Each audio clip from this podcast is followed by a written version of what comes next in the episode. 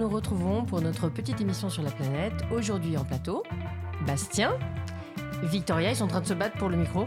Euh, Anissa, du, coup ils disent pas bonjour. Anissa, euh, on accueille Marius, voilà pour la première fois. Alizé et toujours Quentin euh, à la préparation de l'émission, aux manettes et en plateau aussi. Salut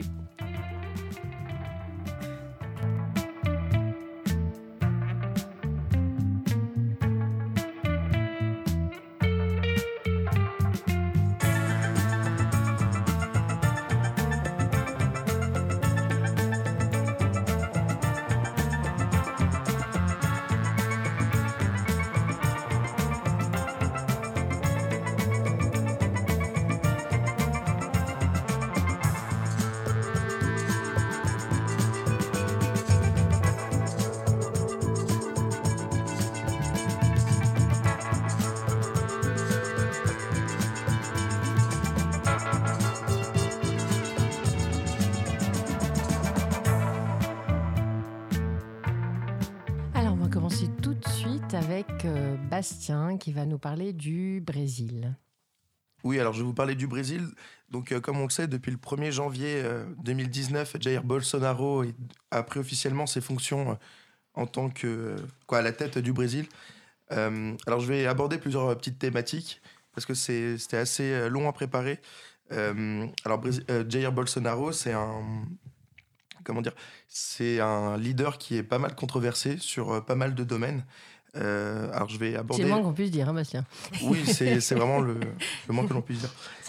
Alors, euh, je vais d'abord, tout d'abord parler de, de, de, la première thématique qui va être le, les, les questions euh, LGBT+, avec, comment dire, avec au début une forte augmentation en fait, au Brésil, peu après l'élection de Bolsonaro, en fait, des mariages homosexuels. Donc ça a d'abord été vu comme un moyen de devancer un éventuel euh, revirement du gouvernement. Parce que ce qu'il faut, euh, ce qu'il faut savoir, c'est que Bolsonaro est, ouvertement homophobe. En fait, il a quand même euh, déclaré qu'il préférait voir son fils mourir plutôt que d'avoir un fils homosexuel. Donc voilà, je pense que ça annonce la tendance du personnage. donc suite à ça, les, mariages ont explosé. Bolsonaro a également fait comprendre que lui, les questions qui concernaient les, droits des homosexuels n'étaient pas sa priorité. Donc il a également nommé euh, en tant que ministre euh, Damares euh, Alves, qui est une, ex-avocate et une pasteur évangéliste. Donc elle qui aussi appartient, comment dire, à une, mouvance, à une église qui est assez conservatrice. bah pareil, n'a pas forcément en, en, priorité les droits des homosexuels. Alors, elle a quand même été interviewée parce que justement, beaucoup d'associations se sont posé la question de savoir si oui ou non ils allaient être représentée et protégée. Donc elle, elle a déclaré qu'elle faisait la part des choses entre son rôle de, de ministre et euh, son rôle de, de... j'ai un trou de mémoire. Non, j'ai un trou de mémoire il est 10 heures il faut se oui, il faut, il faut qu'on chauffe ça c'est en tant que pasteur voilà en tant que pasteur pardon. Donc elle a, elle a rassuré qu'elle faisait la part des choses et que elle dans tous les cas il était hors de question de revoir euh, de revoir les, les, droits qui étaient euh, qui, qui, avaient qui, avaient été acquis.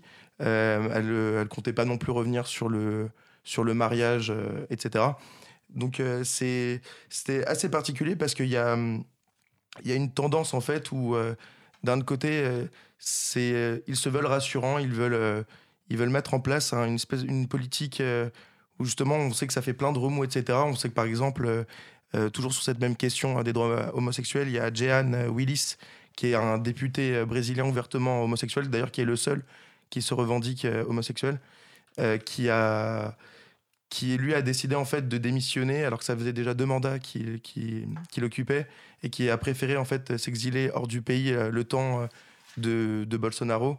Parce que justement en fait c'est ce qu'il dit c'est qu'une personne homophobe ne peut pas le représenter.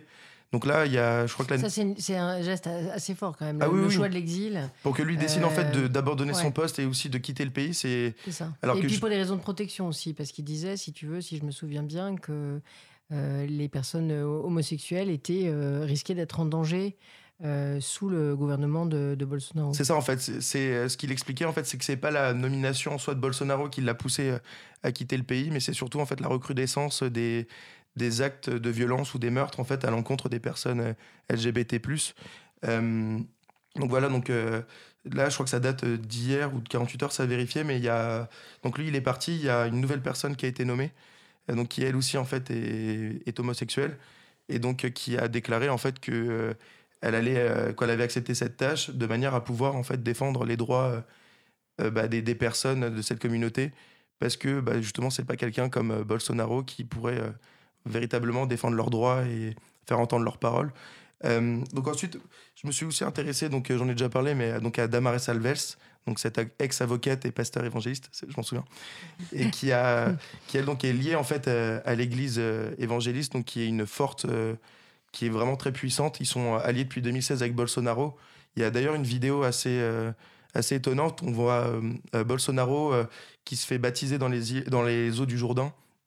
Donc voilà, donc pour, vraiment pour sceller son, son, son, appartenance, voilà, avec, avec cette église. Donc cette église, elle représente un quart des Brésiliens. Elle est surtout très très présente auprès des, des, des, favelas. Donc ils ont vraiment tendance en fait à aller chercher les gens là où finalement on a entre guillemets besoin d'eux. Donc c'est-à-dire vraiment avec des gens qui se sentent démunis, qui se sentent seuls et euh, où ils vont voilà, leur prêter main forte, ils vont les écouter, etc., de manière ensuite à les, à les recruter. Donc c'est vraiment tout un système.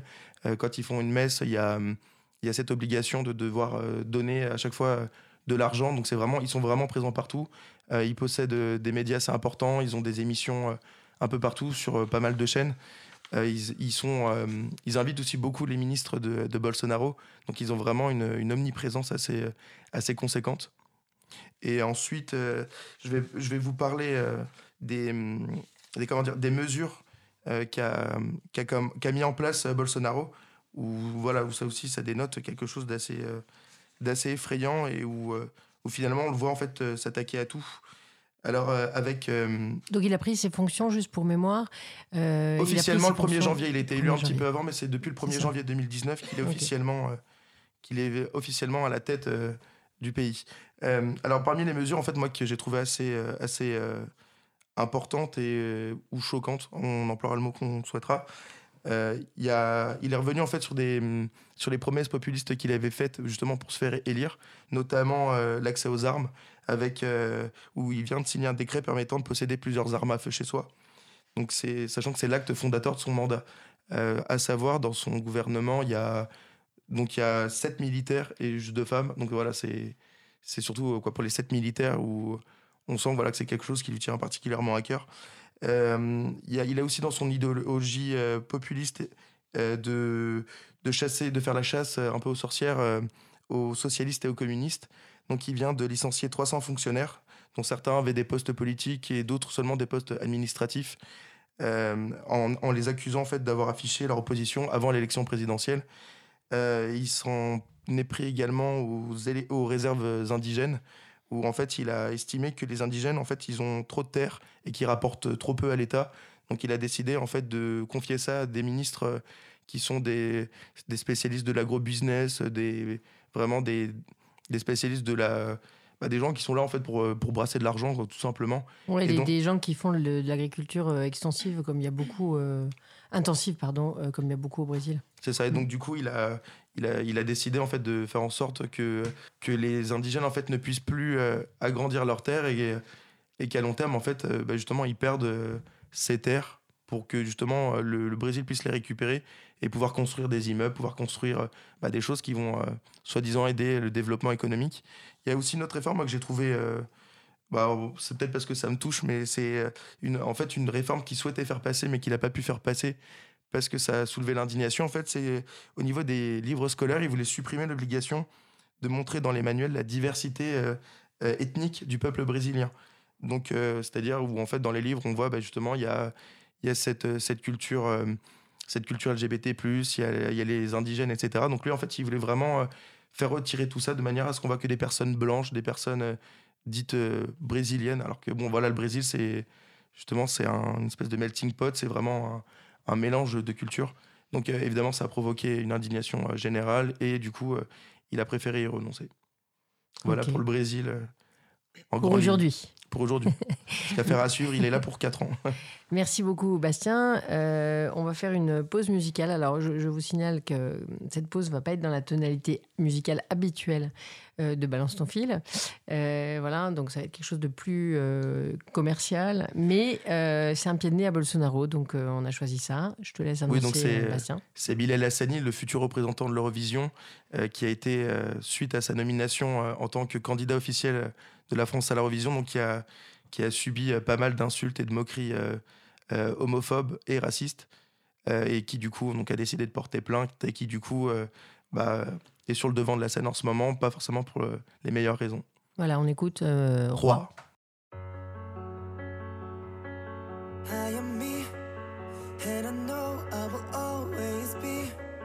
Je suis free, oui j'invente ma vie. Ne me demandez pas qui je suis. Moi je suis le même depuis tout petit. Et malgré les regards, les avis, je pleure, je sors et je ris. You put me in a box, want me to be like you. Je suis pas dans les codes, ça dérange beaucoup. The end of the day, you cannot change me, boo.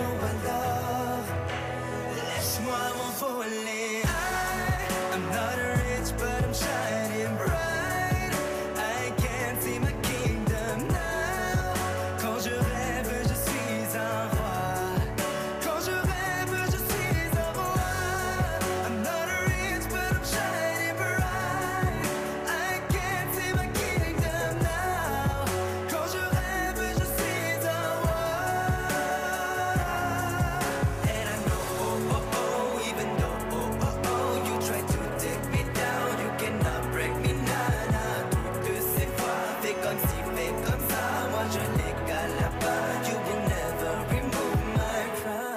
Cause commune.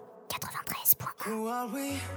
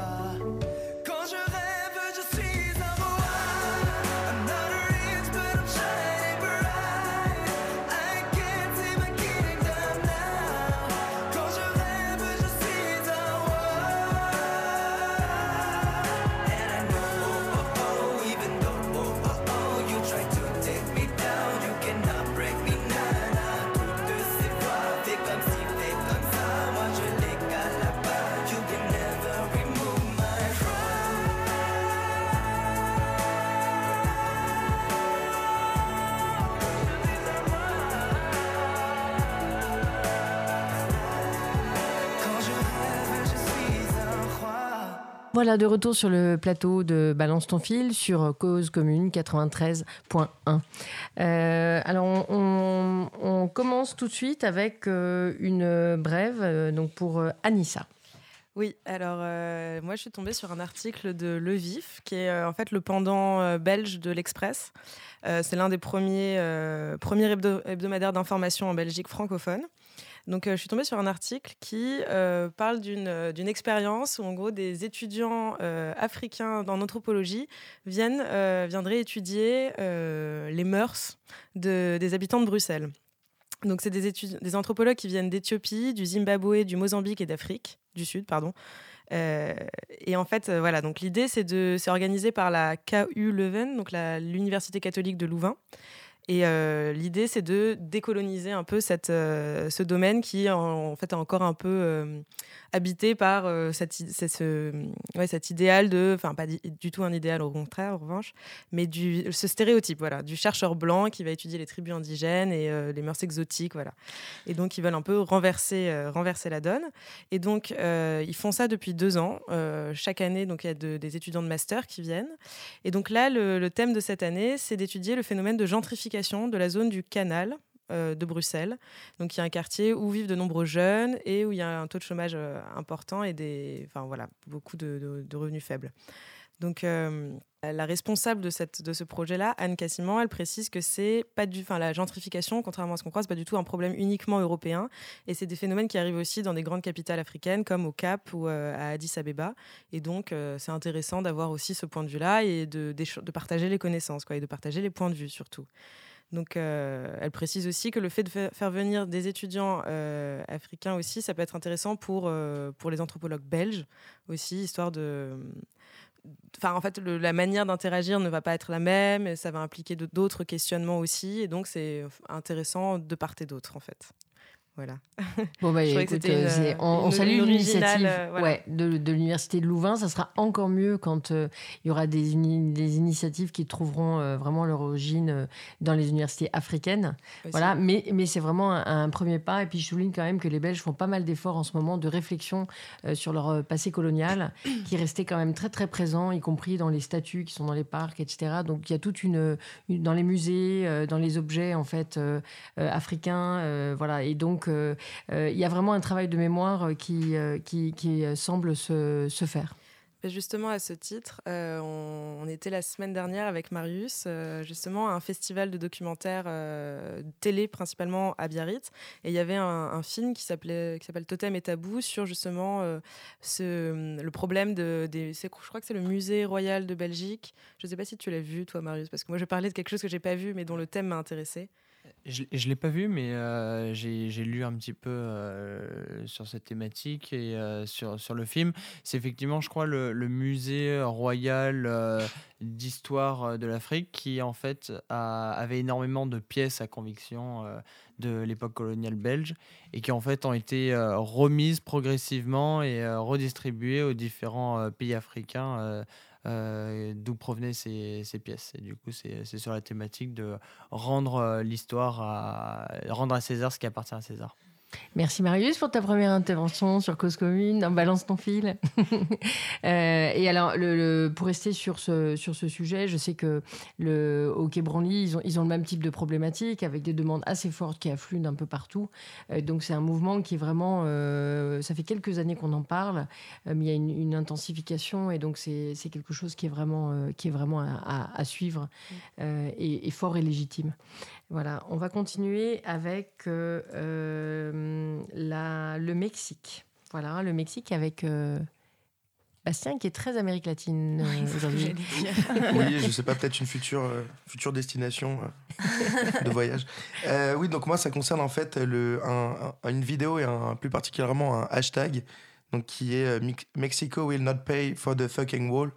Donc c'est ce qu'on pourrait traduire littéralement par le Mexique ne va pas payer pour ton putain de mur. Donc c'est adressé évidemment à Donald Trump qui souhaite, euh, comme on sait, euh, euh, construire un mur qui coûterait 25 milliards de dollars. Donc en fait c'est une vidéo qui est, assez marrante parce que ça ressemble à une, un discours, une allocution présidentielle. Donc c'est avec Vicente Fox qui est un ancien président mexicain et donc qui emploie en fait un, ton humoristique mais sur un sujet donc un peu plus sérieux. Et en fait ce que j'ai relevé c'est les différents c'est différents arguments qu'il utilise, où, c'est à la fois dérisoire, où c'est à la fois euh, complètement improbable, mais où finalement il arrive quand même à dénoncer, euh, bah, dénoncer justement le, le côté complètement loufoque de, de Trump de vouloir justement ériger euh, ce mur qui est, qui est ridicule. Donc en fait, il commence sa vidéo où en fait il dit Regarde, Donald, j'ai. J'ai réussi à infiltrer le dark web, je me suis procuré un document ultra confidentiel, donc c'est une enveloppe craftée, il l'ouvre. Là, à l'intérieur, on voit un, un vieux, un, un, dessin fait très rapidement d'une échelle. Donc il fait, toi tu vois, tu vas, tu vas construire euh, un mur à 25 milliards de dollars. Moi, avec pour 25 dollars, voilà comment je vais contrer ton, euh, ton mur. Donc tu vois, c'est quelque chose d'assez euh, ridicule. il le surnomme ironiquement Einstein à plusieurs reprises, donc c'est assez marrant. il lui, après, il, fait, il met en avant en fait les, euh, la, comment dire, ce qu'il pourrait financer avec 25 milliards de dollars. Donc, euh, par exemple, il, il, lui dit, tu vois, qu'au lieu d'appauvrir ton pays, tu pourrais euh, faire provenir de l'eau potable sur la planète entière pendant trois ans.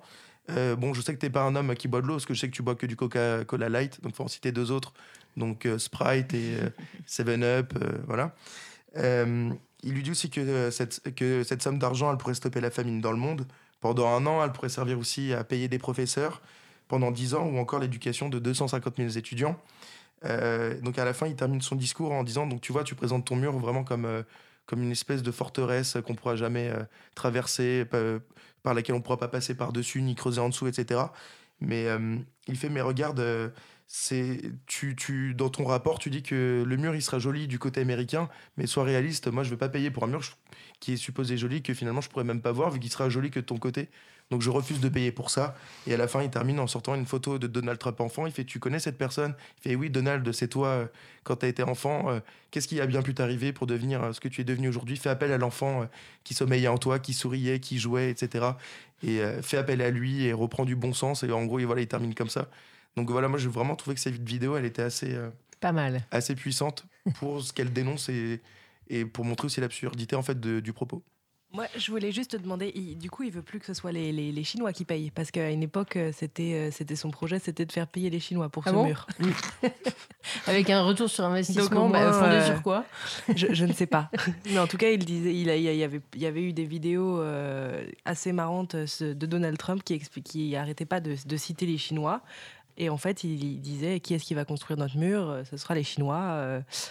Euh. Donc en fait, voilà, c'était ça ma question, mais euh, apparemment, c'est c'est dans le passé. Voilà, c'est ça, c'est qu'il change quand même de thématique, de sujet. Et, de... et le, j'ai juste une question en fait. Le, mur a provoqué le shutdown. donc pendant plusieurs semaines, quelqu'un d'entre vous a suivi en fait, donc il a été levé, mais c'est quelqu'un l'a suivi? Parce que Alors, je, venait, directement de la question du mur. Euh, du refus en fait de la Chambre des représentants euh, de, de, financer le mur. Bah c'est ça en fait ils ont ils ont pas réussi à s'accorder ce qui fait qu'ils ont euh, il y a eu le shutdown donc la fermeture enfin la, je sais pas comment le, l'arrêt en gros de pendant de, c'est depuis décembre c'est ça hein. Ouais pendant plusieurs semaines pendant plusieurs semaines en fait de, d'une partie du gouvernement et ça a été une, une, partie de l'administration en fait a été fermée euh, c'est pas le gouvernement, c'est une partie de l'administration. Ils n'ont pas été euh, payés. Mais ce que je me demandais, c'est à un moment, ils ont décidé de lever le. Non, ils l'ont pas Non? On est toujours ils ont, non non ils, ont décidé hein, ils l'ont levé ils l'ont levé mais pour une période qui est pour le moment euh, pas forcément définie parce qu'en fait s'ils n'arrivent pas à trouver un accord euh, dans les prochaines semaines il y aura de nouveau un shutdown d'accord donc c'est ok voilà merci les amis. J'avais pas, euh, pas eu la, suite. On, va continuer en fait avec euh, toujours l'Amérique latine.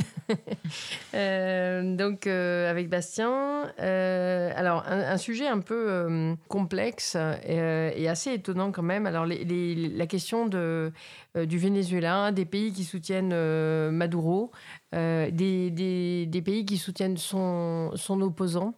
Euh, donc ça donne une, sorte de cacophonie à ce stade, Bastien? Oui, c'était un petit peu compliqué à suivre parce qu'il y a eu. Euh, ça a été épisodique. Hein. donc il y a eu euh, tout d'abord le Guaido qui, a, qui s'est autoproclamé président. Donc suite à ça, après, il y a eu des, pays qui ont commencé à soutenir. Après, il y a eu. voilà, il y a, en fait, tout le monde s'en est un peu mêlé. Donc il y on va dire, il y a les. Il y a le conflit au Venezuela. Parce que ce qu'il faut savoir, c'est que actuellement au Venezuela, c'est c'est quoi C'est un truc qui est sans précédent, c'est-à-dire qu'il y a des pénuries alimentaires, euh, il y a plus d'argent. Voilà, c'est vraiment euh, le, un cri de désespoir du peuple qui justement bah, cherche à, sortir de cette crise qui, dure, qui dure, qui dure. Euh, avec pareil avec Maduro qui est censé être un peu le, le, descendant direct de Hugo Chavez et qui est donc censé prendre en compte les besoins de son peuple et qui justement bah, ne présente pas de solution concrète ou en tout cas de solution satisfaisante donc alors avec un, un Guaido qui s'est auto-proclamé. Donc il y a eu tout d'abord des les pays déjà qui sont en fait qui soutiennent Maduro. Il y a en fait les, bah, les pays qui ont un intérêt. Ce qu'il faut savoir, c'est que le Venezuela est un pays pétrolier. Donc il y a déjà un des plus gros producteurs pétroliers au monde. Donc déjà en fait parmi les en fait il y a deux pays, il y a vraiment deux, deux forts pays qui soutiennent euh, Maduro. Il y a la Chine qui est en fait un des principaux euh, qui est le principal créancier du Venezuela. Je crois qu'il y avait une dette qui était à hauteur de 20 milliards de dollars, un truc comme ça. Euh, il y a aussi euh, Moscou, donc la Russie, qui, euh, soutient Maduro parce que, bah, hormis justement les intérêts qu'ils ont en commun, là, ils ont envoyé deux bombardiers et une centaine de militaires justement pour tenter de contrôler la situation. Donc de ce côté-là, on a eux comme principaux alliés de, de Maduro. Bon, en France On sait que Macron s'est déclaré en faveur de, de, Guaido, justement ça a provoqué aussi un tollé avec, comme on sait, nous, il y a une... Il y a aussi une crise sociale avec les gilets jaunes. Une crise politique même. Oui, oui. Une crise à plusieurs niveaux d'ailleurs. Avec, avec justement des pays. Donc là, actuellement, en, Europe, il y a, on va dire, il y a six pays en fait qui ont demandé à Maduro, donc ils lui ont posé un ultimatum, qui lui ont dit on te laisse huit jours pour créer des élections. Euh, euh, parce que en fait, ce qui, ce qui a posé problème, en fait, c'est qu'à la base, l'élection de Maduro a été, euh, été contestée en disant qu'elle était pas, que son, que son élection n'était pas légitime, qu'elle avait été truquée, etc. Donc en fait, là, le, actuellement, les pays européens, le Parlement européen, qui aussi reconnaît, on va dire, ce qui s'est mis en place, en fait, demande à ce qu'il y, ait des élections en fait sous huit jours comme quoi, en fait, sinon, ils reconnaîtront euh, Juan euh, Guaido comme, euh, bah, comme président légitime du Venezuela. Donc, donc ça a tendance, pareil, à, soulever tout un tas de, de quoi qu'entre les pays, sachant que les pays, en fait, entre eux, ont aussi des, des discordances, comme par exemple, il y a sur les pays, par exemple, qui, soutiennent Maduro, euh, j'en ai, relevé quelques-uns. Donc, il y a la, Turquie, Cuba, Mexique, la Grèce, la Bolivie, l'Iran, le Nicaragua et la Corée du Nord. Donc voilà, pareil, ça, ça, hum, comment dire, ça fait ressortir certains pays où on se dit, ouais, c'est peut-être pas. Est-ce qu'ils sont plus ou moins légitimes pour, euh, pour appeler à ça? Parce que d'un autre côté, on a, voilà, on a la France. Euh, bon, qui n'est pas la seule. Hein. La France, elle est avec, euh, je crois, elle est avec les hum, Pays-Bas, elle est avec le Portugal, l'Espagne, l'Allemagne et le Royaume-Uni à justement à soutenir Juan Guaido. Guaido, mm pas à le dire. et avec voilà, donc il y a toute cette, euh, toute cette contestation qui, euh, qui, se, qui ressort et qui, du coup, euh, comment dire, qui, oh, le sujet est tellement complexe que... Ben, en fait, non, mais juste pour reprendre un tout petit peu, c'est vrai que ça, ça a suscité beaucoup d'interrogations par exemple, en France, sur, le, sur le mode suivant, on se dit, mais finalement, euh, un président qui est contesté, dont on conteste la légitimité en France, euh, et, dont les Gilets jaunes parfois demandent vraiment la démission, euh, voire la tête, se retrouve en fait tout à fait à l'aise pour délégitimer un, un, président élu et soutenir quelqu'un qui, qui, en fait, est, n'a pas été élu, c'est-à-dire c'est autoproclamé voilà, donc donc c'est un peu euh, donc dans les pays que tu as cités euh, pour les soutiens, tu as beaucoup de pays européens. Dans les autres pays que tu as euh, cités qui soutiennent Chavez, pardon pas Chavez, ça c'est un Maduro. révélateur, Maduro, tu as beaucoup de pays communistes et ex-communistes. je crois qu'en seul pays européen, il y avait la Grèce qui soutient Maduro. Voilà.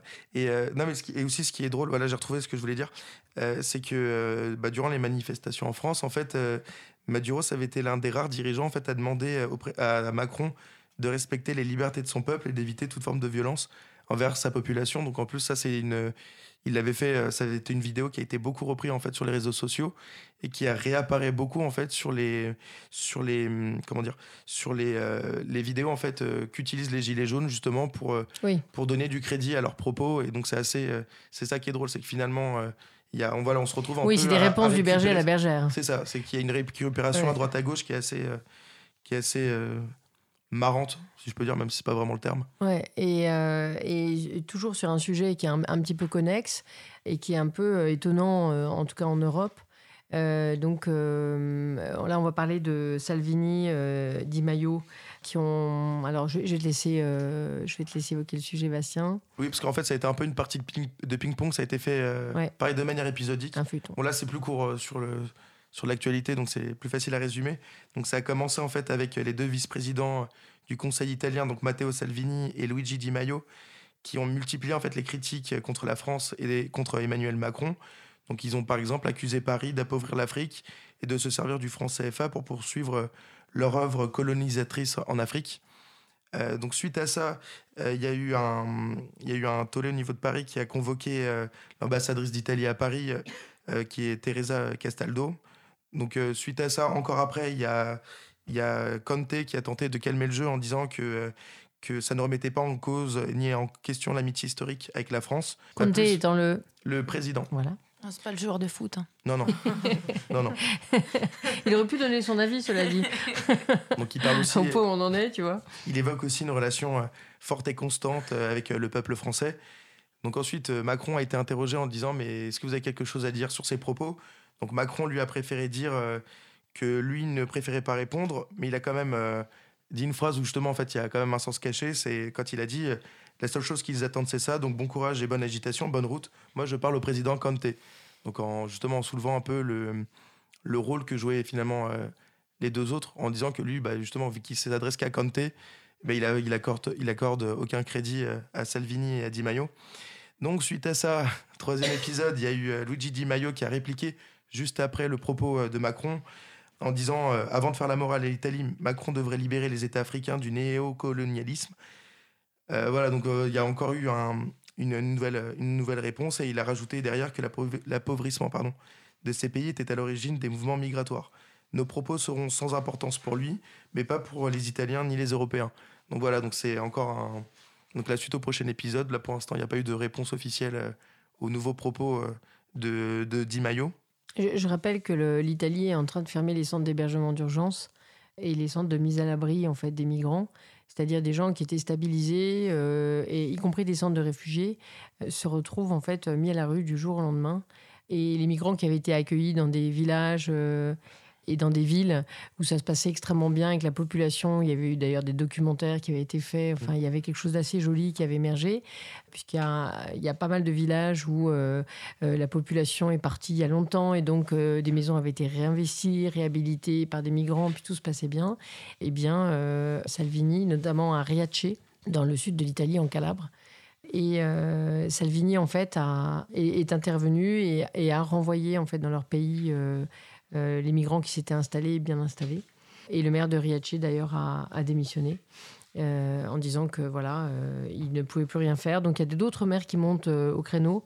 il y a le maire de Naples, euh, il y a une très belle vidéo euh, qui circule sur le net où euh, bah, des, des, Napolitains disent que la question des migrations leur est très chère et que eux-mêmes ont été des migrants pendant des dizaines et des dizaines d'années dans tous les pays du monde et, ils disent bienvenue en fait à des migrants. Alors c'était sur c'était à propos d'un bateau en fait qui était au, large de, de l'Italie avec, je, crois, de mémoire, 14 personnes à bord. Euh, voilà, donc euh, ce, sujet et, euh, la manière dont il est traité en Italie est extrêmement grave et c'est, ça, se dégrade chaque jour. Voilà, c'est, absolument constant. Et c'est vraiment Salvini qui trace le, cap. Di Maio ne fait que suivre.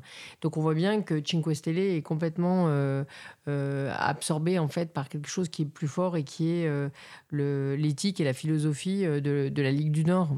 Voilà, sur laquelle on n'a pas de, doute à propos de, euh, de, son, de, son, de sa position sur la question migrante. Voilà. Donc, euh, merci euh, Bastien. On va parler d'un sujet un peu plus festif. Voilà, on va parler couscous. Ah d'accord, couscous, parlons couscous, effectivement, ça fait du bien. moi, je suis tombée sur un article du Monde aujourd'hui sur en gros, la volonté de, des pays du Maghreb de faire inscrire le couscous au patrimoine immatériel mondial, je ne sais plus dans quel sens ça se met, euh, de l'UNESCO. en fait, euh, en fait, ça date d'il y a quelques années. Il y a deux ans, l'Algérie en fait a voulu, euh, a voulu, enfin, eu cette initiative seule. Donc, ce qui a provoqué l'ire de ses voisins, parce que le couscous c'est un plat qui est mangé un peu partout euh, dans le Maghreb, selon des manières très, très, des façons très très différentes. Et euh, finalement, ils se sont réunis, de nombreux chefs culinaires se sont réunis, de, des experts en fait. C'est vrai que dans l'article que je lisais, ils disaient experts. Alors, je ne sais pas si c'est experts des cuisiniers, des, des gastronomes ou au contraire des, euh, des diplomates, je ne sais pas bien, qui sont ces experts, mais des experts venus d'Algérie, de Tunisie, du Maroc et de Mauritanie se sont réunis. Les diplomates euh, experts du couscous. C'est ça, voilà. Euh, pour trouver justement un compromis autour de, du couscous. Et donc là, ils doivent déposer, donc c'est de l'actualité, ils doivent déposer un dossier commun avant le 31 mars pour classer, classer ce plat.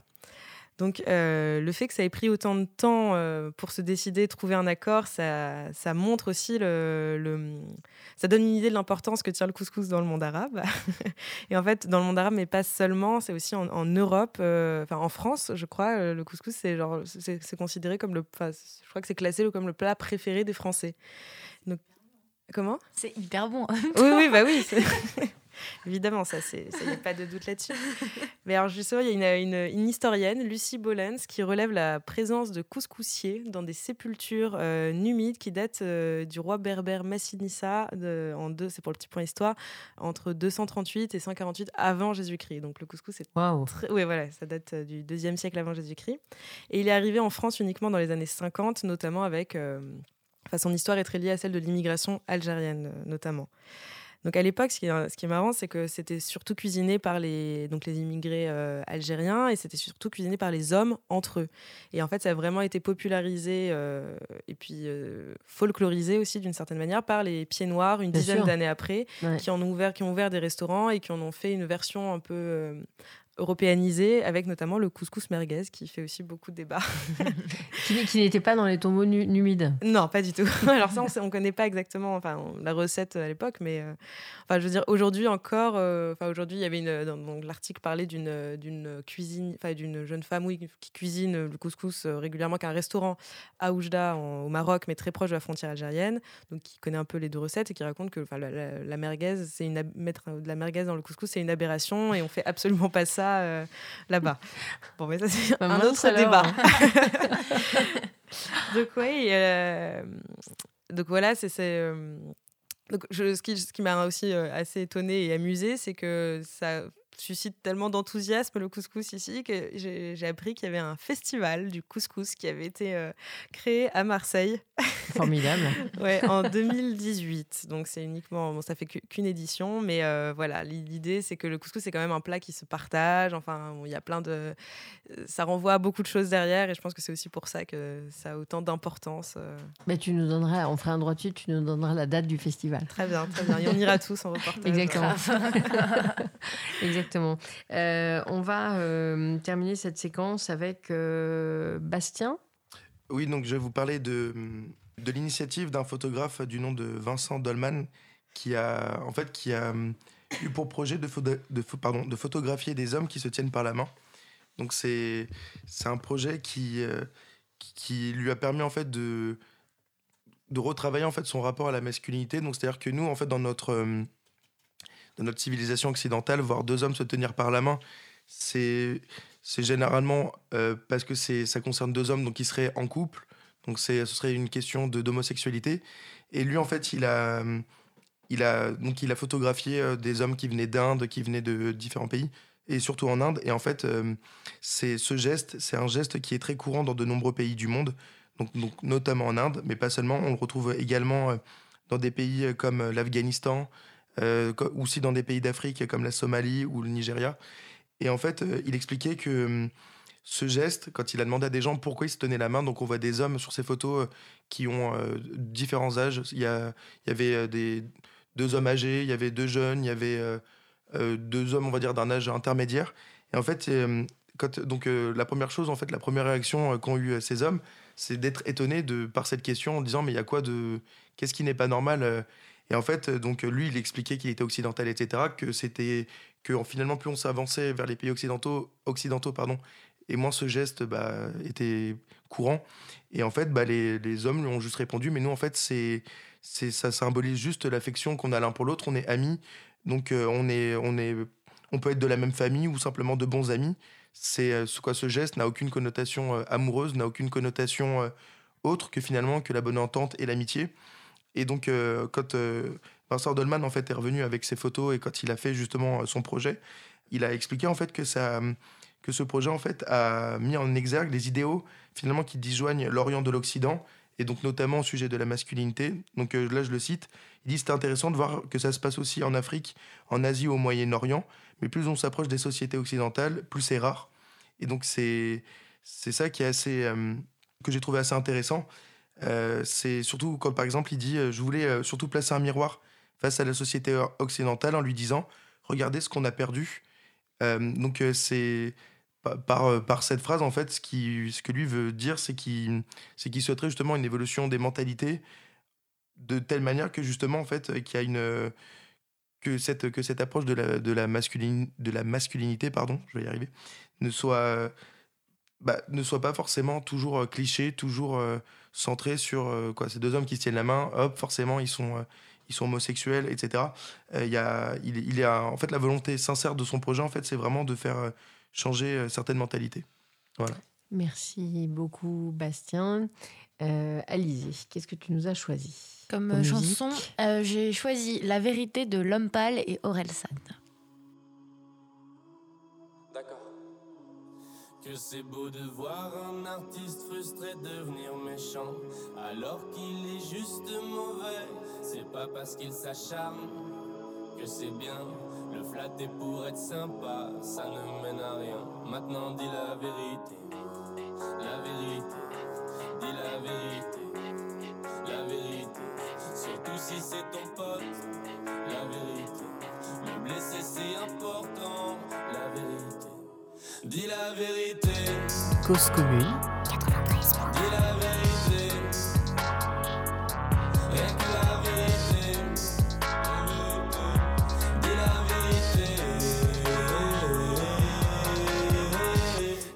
Pas commencé ton album, tu disais déjà que personne n'était prêt.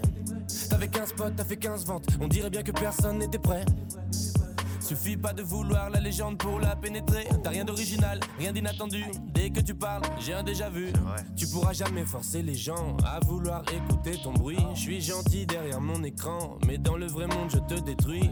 Si je te dis ça, c'est pour ton bien. Tu te la racontes comme un sac à main Gucci, mais t'entends ni les bonnes notes ni les conseils. Seul dans ton monde comme un Tamagotchi.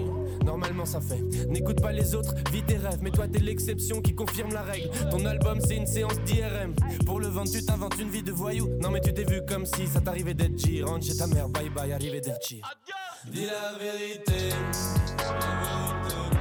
dis la vérité, rien que la vérité, dis la vérité. Ok, c'est bon, là je crois qu'il a compris. Non, laisse-le moi. Pourquoi tu te fais du mal? Est-ce que t'es complètement con ou t'as pas d'ego? Je suis mal à l'aise comme quand on me raconte une blague et je sais qu'elle va pas être drôle. Hmm? Fais semblant d'être proche de tes fans, t'es proche de tes victimes comme un escroc. Hmm? Tu les fais payer 50 balles et tu sais toujours pas tenir un micro. Hmm? Trop de hype pour ton vrai niveau. Tes potes suceurs sont des mythos. T'es en philo, tu fais du migos. L'album c'est une séance de chimio. Marre de t'écouter raconter n'importe quoi pour que ça rime. J'en ai marre. Tout le monde utilise les mêmes expressions, c'est la schtroumpf partie. J'en ai marre. Fallait pas vendre ton âme au diable, arrête de plaindre ton label. J'en ai marre de tes chansons d'amour où tu compares ta meuf à ta mère. Marre de tes clips en DV nul à chier. De tes tentatives de tube raté. Aucun charisme t'aurait dû te masquer. T'es même pas foutu de plagier. Putain. Voir un artiste frustré devenir méchant alors qu'il est juste mauvais. C'est pas parce qu'il s'acharne que c'est bien. Le flatter pour être sympa, ça ne mène à rien. Maintenant dis la vérité, la vérité, la vérité. Dis la vérité, la vérité. Surtout si c'est ton pote, la vérité. Le blesser c'est important, la vérité. Dis la vérité,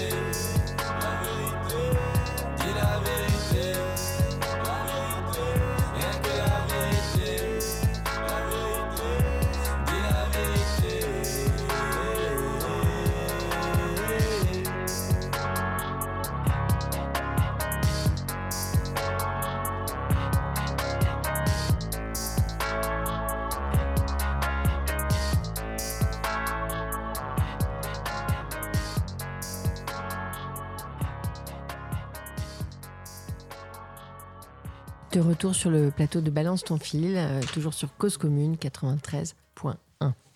Alors, on va continuer avec un dossier préparé par euh, Victoria sur Davos. Euh, à toi, Victoria.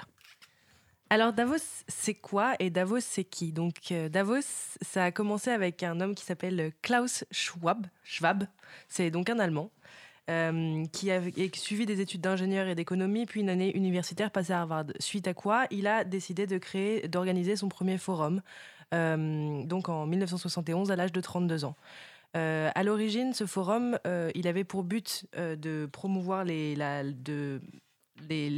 bonne parole managériale américaine aux Européens. Donc en fait, c'était euh, c'était pour qu'on puisse rattraper notre, notre retard par rapport aux Américains. Entre guillemets. Euh, entre guillemets. Mais très, très rapidement, en fait, ça a pris euh, plus d'ampleur et c'est devenu un forum qui se souciait de beaucoup plus, qui était beaucoup plus large. Donc, l'éventail, ça, ça, ça, comprenait donc le changement climatique, les conflits militaires, la pauvreté. Tout comme le business et le management. Hein. On reste quand même sur un fond, c'était c'était ça à l'origine, c'est resté quand même sur un fond capitaliste et libéral. voilà. Ben, ça, c'est pas forcément. C'est peut-être euh, ton avis. c'est ça. c'est ça. Euh, mais on pourra débattre après de si euh, il faut y aller ou il faut pas y aller. est-ce que c'est bien Davos ou est-ce que c'est c'est pas bien Donc leur mission, c'est en gros, c'est d'améliorer l'état du monde. Juste ça. Hein. Est-ce que je voulais vous poser une question Est-ce que vous en avez entendu parler? Parce qu'en fait, il y a pas mal de gens qui savent pas ce que c'est Davos. Par toi uniquement, mais c'est tout. Si, moi j'en ai entendu parler, mais par contre ça me fait très rire et je crois que j'ai envie de le dire ici. Hier, tu me disais justement que tu allais parler de Davos, mais tu t'es trompé, tu m'as dit David Davos et je te demandais qui c'était. Non, non, je t'ai écrit David et en fait j'ai corrigé en Davos. Mais du coup, c'est vrai que Anissa m'a écrit euh, C'est qui, Davos, j'assume. Mais on en parlera après parce qu'en fait, il y a une conception de l'homme Davos euh, qui, qui, qui, est euh, reprise par beaucoup de gens. Quentin, est-ce que toi, t'en as entendu parler de Davos? J'en ai entendu parler, mais plus pour le côté écologique, le fait que tous les, tous les, tout le monde vient avec euh, des jets privés, etc. Et que du coup, c'est l'endroit, le moment où ça le pollue le plus. Très bien, Marius. Bah, j'en ai entendu parler, c'est le moment où euh, ça cristallise aussi pas mal euh, d'enjeux bah, écologiques et tout ça, parce que c'est aussi la réunion de tous les puissants, entre guillemets, les grandes entreprises et les hommes politiques qui gravitent autour de ces, ces, ces entrepreneurs, tous ces, voilà, gérants de grandes entreprises. D'accord, donc toi tu en as entendu parler, Alizé, bon, pas trop trop. Bastien Comme moi j'en ai entendu parler, mais c'est surtout par rapport à à la vidéo de, justement de Greta Thunberg qui disait qu'elle s'y rendait, où ça m'a permis en fait de de t'y accrocher et de regarder un peu plus. Bah, du coup, et d'avoir plus d'informations. Alors, on revient avec Victoria. Alors, juste, je voudrais. Pour moi, c'était important de parler de Davos parce qu'en fait, je parle très souvent du World Economic Forum. Et euh, donc, le World Economic Forum, c'est euh, la fondation à but non lucratif qui s'occupe de. Euh, qui a créé ce, donc, ce forum économique mondial chaque année. Donc du coup, il fallait un peu que je me renseigne sur euh, qui sont ces gens qui sont derrière euh, les petites vidéos que j'adore, que j'affectionne particulièrement. Et euh, effectivement, parfois, on voit des, trucs un peu moins chouettes, comme ce que tu dis, Quentin, avec les, les 1500 jets privés. J'en parlerai. je voulais d'abord commencer en parlant... Enfin, en fait, je voulais vous, vous dire aussi que effectivement, c'est beaucoup de PDG, donc c'est beaucoup de, gérants de grandes entreprises, c'est beaucoup de, euh, de politiques, mais c'est aussi maintenant des chefs religieux, des scientifiques, des, artistes, des universitaires, des militants sociaux, des journalistes et des chefs d'ONG du monde entier. Donc c'est plus seulement euh, une certaine catégorie de personnes. Euh, après, les frais de cotisation sont juste astronomiques. Je crois que c'est 34 000 euros par an. Euh, payé donc par l'entreprise qui veut envoyer des représentants ou euh, par après ça varie je pense en fonction de euh, est-ce qu'on est un chef d'entreprise est-ce qu'on a un leader politique voilà. Les bah, ça, limite quand même l'accès parce que Cause Commune voudrait participer à Davos 34 000 euros on n'est pas du tout dans en fait hein. non mais les journalistes les médias les médias ne doivent pas payer. En fait ils peuvent s'ils sont je pense qu'il faut être invité mais les, médias n'ont pas à payer la, cotisation annuelle évidemment enfin évidemment préparons nos valises Quentin. Et par contre il faut que la alors, euh, il faudrait que Cause Commune euh, règle les frais de chambre d'hôtel et c'est à peu près 600 euros la nuit.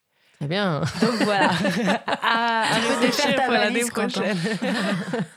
Amis auditeurs, euh, si vous nous entendez, on va cotiser. On va faire une cagnotte sur Litchi ou sur, sur, une autre plateforme. exactement, exactement. Mais alors, la grande question un peu, c'est est-ce que c'est non, en fait, je vais rembobiner ma phrase parce que j'ai mal commencé. je voulais parler un peu aussi de la démographie maintenant des, des, des de, cette euh, donc euh, série de conférences, euh, réunions de ce forum. Donc cette année, ils ont ils ont recruté comme coprésident aux côtés du CEO de Microsoft six jeunes millennials. Donc euh, c'est intéressant de voir que ah. euh, voilà, ça c'est un truc qui ça peut être un point qui est intéressant, euh, même si la moyenne d'âge reste à 54 ans pour les hommes et 49 ans pour les femmes. Donc ça veut dire qu'en fait c'est ce qui est un peu, ce qui est assez intéressant, c'est d'essayer d'en faire rentrer des gens qui sont plus jeunes pour réfléchir à des questions sur le futur. Donc, notamment des, des, des, des millennials. Euh, Alors, je le dis d'autant plus pour les gens qui découvrent Balance ton fil euh, que euh, cette émission est co-animée par des millennials. Donc, c'est les problématiques des millennials qu'on examine. donc, voilà, vous aussi, vous pouvez vous préparer pour, pour Davos. C'est ça. Nous, aussi, on peut, on est, on est prêt. Il faut quand même être, il faut quand même avoir fait quelque, fait quelque chose de sur, la, sur le devant de la scène politique, public, euh, pour, euh, pour y être invité quand même et pour être convié et pour euh, surtout être... Quelque chose de notoire. C'est ça, il faut quand même être... voilà, il faut, il faut préparer un peu son, son coup en avance, quoi. c'est la troisième fois consécutive que Davos arrive à avoir un, une parité entre les hommes et les femmes, donc comme à, à la pour présider le forum. Donc ça, c'est quand même quelque chose qui est notable, sauf que en fait, euh, euh, il n'y a qu'une femme sur quatre euh, dans l'audience. Donc du coup, c'est pas tout à fait encore. Ah on n'y est pas tout à fait encore. Mhm. Voilà pour la démographie. ensuite, je voulais parler de deux figures. En fait, je voulais parler de trois, mais finalement, deux, ça me paraît peut-être plus simple parce que c'est un sujet qui est quand même assez long. Euh, deux figures euh, qui ont émergé un peu de ce forum euh, sur les réseaux sociaux ou sur mes réseaux sociaux à moi. Et c'est pour ça que je voulais vous poser la question. Bastien a un peu répondu en disant qu'il avait vu une vidéo de Greta Thunberg, donc la jeune suédoise, sur ses réseaux à lui. Et voilà, du coup, moi, je voulais vous demander si vous en aviez vu. Bon, bah, pour. pour Alizé, euh, Anissa. Bah, moi, je j'en ai pas beaucoup entendu parler sur mes réseaux sociaux, mais je suis passée, alors très rapidement, mais maintenant que tu m'en parles, je, je, resitue sur une vidéo. Je crois que c'était juste un intervenant qui parlait du fait qu'à Davos, on avait, on discutait pas des questions importantes. Mais alors, c'est des informations très très floues, donc euh, je mon intervention n'est pas, pas très claire, mais, euh, il m'a semblé, voilà, que, en fait, j'avais vu juste Davos. une vidéo et c'était quelqu'un qui, euh, qui réagissait assez énergiquement, assez énervé. Euh, du fait qu'on discute pas des, des vraies problématiques, des problématiques concrètes en fait là-bas. Mm. Mais je, je, vais vous retrouver peut-être un peu plus précisément cette vidéo. moi, j'en ai pas entendu parler d'elle sur les réseaux sociaux, uniquement sur les médias. D'accord. Bah, je vais vous parler rapidement alors de, Greta Thunberg. Donc, on en avait déjà parlé dans une, dans une émission précédente. Donc, je ne vais pas euh, revenir sur son, sur son discours qui avait beaucoup fait parler en, Pologne, il me semble. Hein. Euh, en revanche, je vais parler de son intervention cette fois-ci à Davos. Donc, elle a fait euh, d'abord, il faut savoir qu'elle a fait 32 heures de voyage. elle a refusé de prendre un avion parce que ça pollue trop. Euh, elle est végane et elle a dormi dans une tente alors qu'il fait pas très chaud parce que Davos, il faut savoir que c'est en Suisse dans les montagnes, donc euh, il, fait, euh, il fait vraiment très froid. Donc voilà, elle, elle a voulu montrer que elle était, son, son, discours était en accord avec ses actes. elle a, elle est, quand elle, elle a fait un discours donc devant des gens qui sont quand même assez âgés, elle a 16 ans, je le rappelle. Euh, elle a déclaré qu'il était insensé que des personnes qui discutent notamment ici du dérèglement du climat arrivent en jet privé, donc c'est ce que tu disais Quentin. Euh, et elle explique que si tout le monde est coupable, parce qu'en fait on a, on a tendance à dire euh, bon bah on, fait tous des bêtises, on est tous, on a tous un comportement qui est pas forcément irréprochable. Et elle dit en fait si tout le monde est coupable, cela signifie que personne ne l'est vraiment. Et ça, ça me dérange parce qu'en fait il y a des gens qui sont coupables et les coupables c'est les grandes entreprises. Euh, les responsables donc euh, économiques et politiques, qui savent exactement quelle valeur inestimable ils ont sacrifiée afin de continuer à gagner des sommes d'argent inimaginables. Donc elle dit, euh, les, adultes disent qu'il faut donner de l'espoir aux jeunes, je ne veux pas de votre espoir, mais je veux que vous commenciez à paniquer. donc elle est assez en colère quand même, Greta Thunberg, et ce que j'ai trouvé intéressant, c'est qu'elle a aussi confronté les gens qui étaient dans la salle, c'est-à-dire qu'elle n'a pas juste dit il euh, y a des gens qui sont responsables. Elle a dit euh, grand nombre d'entre vous, euh, en fait, font partie de ce groupe que je désigne, quoi, comme étant les responsables. Elle a, elle, pour, pour la petite histoire, elle a convaincu d'ailleurs sa mère de ne plus voyager en avion, son père d'acheter une voiture hybride à la place d'un 4x4. Elle les a forcés au régime vegan.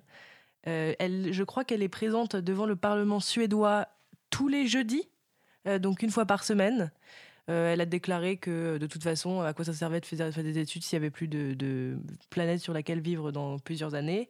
Et en fait, elle, euh, elle remet un peu les idées en place à pas mal de gens et les, gens euh, en, donc en parlent beaucoup.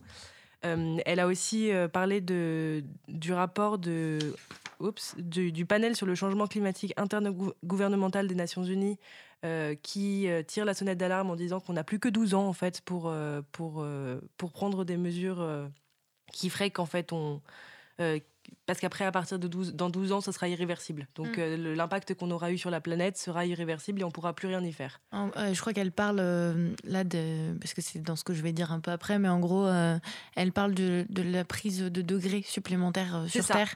Et c'est avant 2030 qu'il faudrait agir pour pas qu'on prenne 2 degrés, un truc comme ça. Ouais, c'est ça. Et on est déjà à 1 en fait. Sur, on est déjà à 1 degré. donc, et je crois que c'est entre 1 et 1,5 degrés. 1,5, ouais, ouais. ouais. Et il y a également juste Christine Lagarde qui était aussi euh, donc à ce forum économique mondial qui est un des membres euh, qui y est chaque année. Donc euh, voilà, elle est quand même. et elle expliquait que ça avait des conséquences économiques qui étaient aussi tragiques. Bon, ça après, c'est si ça vous intéresse d'écouter Christine Lagarde.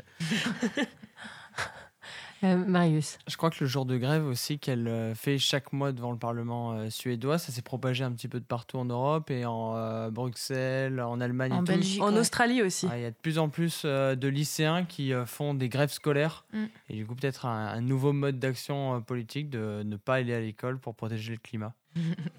ouais, on, on, en, on en parlera d'ailleurs après la prochaine pause. Euh, Victoria, oui, je sais que tu n'as pas fini. J'ai expliqué juste que la question du climat et de l'environnement, en fait, on le traite à chaque émission, mais on allait en poursuivre après la pause également. Ah, oui, oui, oui. Bah, du coup, non, sur, le, sur, les degrés, oui, je vais te laisser, euh, je vais te laisser parler. Alors, mais c'est bien parce que moi, je l'avais un peu. Euh, non, mais en fait, j'ai tellement de trucs à dire que si, si tu veux un peu en parler, au pire, on approfondira le sujet une autre fois. Non, moi, je voulais juste finir en disant qu'elle avait décidé, en fait, cette petite fille, donc, euh, enfin, cette petite fille, cette jeune fille, donc cette génération Z, ce qui est d'ailleurs intéressant parce qu'en fait, il y en a de plus en plus hein, des générations Z qui arrivent euh, sur, euh, qui arrivent un peu partout euh, sur nos réseaux sociaux et qui en fait confrontent les adultes entre guillemets hein, et qui disent voilà, vous nous dites qu'il y avait, je rappelle, Emma Gonzalez pendant les, les c'était c'était la fusillade de Parkland, de Parkland c'est ça, merci. la fusillade de Parkland qui avait aussi fait un discours devant des milliers et des milliers et des milliers d'Américains en disant que elle, elle, elle disait que c'est la politique américaine euh, sur euh, la sécurité euh, par rapport à l'utilisation des armes à feu. elle a fait un discours très qui est devenu assez célèbre de I call bullshit. Donc je ne sais pas comment exactement on peut le traduire, mais elle appelle, elle, elle, elle oui, elle, elle, elle, comment dire bah, Elle crie un peu au, comment dire, au, au scandale. Au scandale, ouais, en gros. Ouais. Donc en fait, euh, donc ces, ces, petits jeunes euh, qui, enfin ces petits jeunes, ça fait hyper euh, condescendant et c'est pas du tout ce que je voulais faire parce qu'en fait moi je suis hyper admirative de, de, voir des jeunes comme ça qui sont déjà aussi engagés, la, aussi jeunes. La courte génération qui vous suit immédiatement, c'est-à-dire vous êtes la génération Y et la génération Z arrive, donc c'est des gens qui. Mais en fait, ils arrivent très jeunes. Quoi. Ouais, ils arrivent très jeunes, ouais, ouais, avec un discours qui est très fort, très, très fort et, et très très, alarmiste, mais à juste titre. Il faut quand même rappeler qu'il y, y, a peu de temps, on était sur, euh, pour le réchauffement climatique, on était plutôt sur du 2050, 2060, sur le, côté irrespirable de la planète. Là, là c'est en train de, de, de, se ramener plutôt à 2030, ce qui rend les choses euh, effectivement extrêmement, euh, extrêmement préoccupantes. Et Victoria, tu, tu, voulais poursuivre? Je voulais pour finir avec Greta Thunberg. Donc, elle, elle, explique que, enfin, ce qu'elle dit à la fin de son discours, c'est beaucoup de gens disent que ce n'est pas une question facile. Nous ne pouvons pas simplement dire que c'est comme ça. Ce n'est pas noir et blanc. Moi, je, mais je dis que c'est noir et blanc. Soit nous arrêtons les émissions, soit nous ne le faisons pas. Il n'y a pas de zone grise pour la survie. Donc voilà, c'est euh, c'est comme ça qu'elle a décidé de canaliser sa colère, c'est euh, en faisant des interventions, en essayant de changer le monde. Et euh, je passe donc à, quelqu'un qui est un tout petit peu moins millennials, qui a vachement tourné sur, sur mes réseaux sociaux, c'est David Attenborough. Donc lui, il a 91 ans, donc on est sur un autre extrême. pour ceux qui ne le connaissent pas, David Attenborough, c'est un scientifique, un écrivain, naturaliste euh, sa voix est très célèbre parce qu'il fait beaucoup de, de narration de documentaires animaliers. Donc voilà, c'est un, très très grand euh, euh, chez les Britanniques, chez nos voisins les Britanniques. Et, et donc lui, il a fait aussi un discours qui, qui a assez, qui a, enfin qui a été beaucoup, qui a beaucoup tourné sur les réseaux sociaux. et il a parlé d'une, de, du fait que en une seule vie, donc la sienne, il était passé d'une période qui est celle de l'Holocène à celle de l'Anthropocène. Et en fait, pour, ça, pour, pour information, donc j'ai regardé, enfin, il explique que l'Holocène, c'est une période qui a duré 12 000 ans et c'est une période de stabilité écologique. Euh, et il, explique qu'au cours de sa vie, en fait, il a vu ça changer et qu'on est passé d'une stabilité écologique à la à l'anthropocène, qui est l'âge des hommes. Euh, voulant dire que maintenant, en fait, euh, on a un impact sur, sur le monde qui nous entoure et sur la planète dans laquelle on vit. Et donc, on a mis fin à une période de 12 000 ans. donc lui aussi, il tire la sonnette d'alarme. Il dit qu'en une seule vie, qui, qui c'est quand même pas très long, tout a changé, tout a basculé. Euh, qu'il faut réagir, que le il n'y a plus de jardin d'Éden, donc lui il pensait qu'il y en avait un euh, auparavant en tout cas, et, euh, et que c'était la Terre.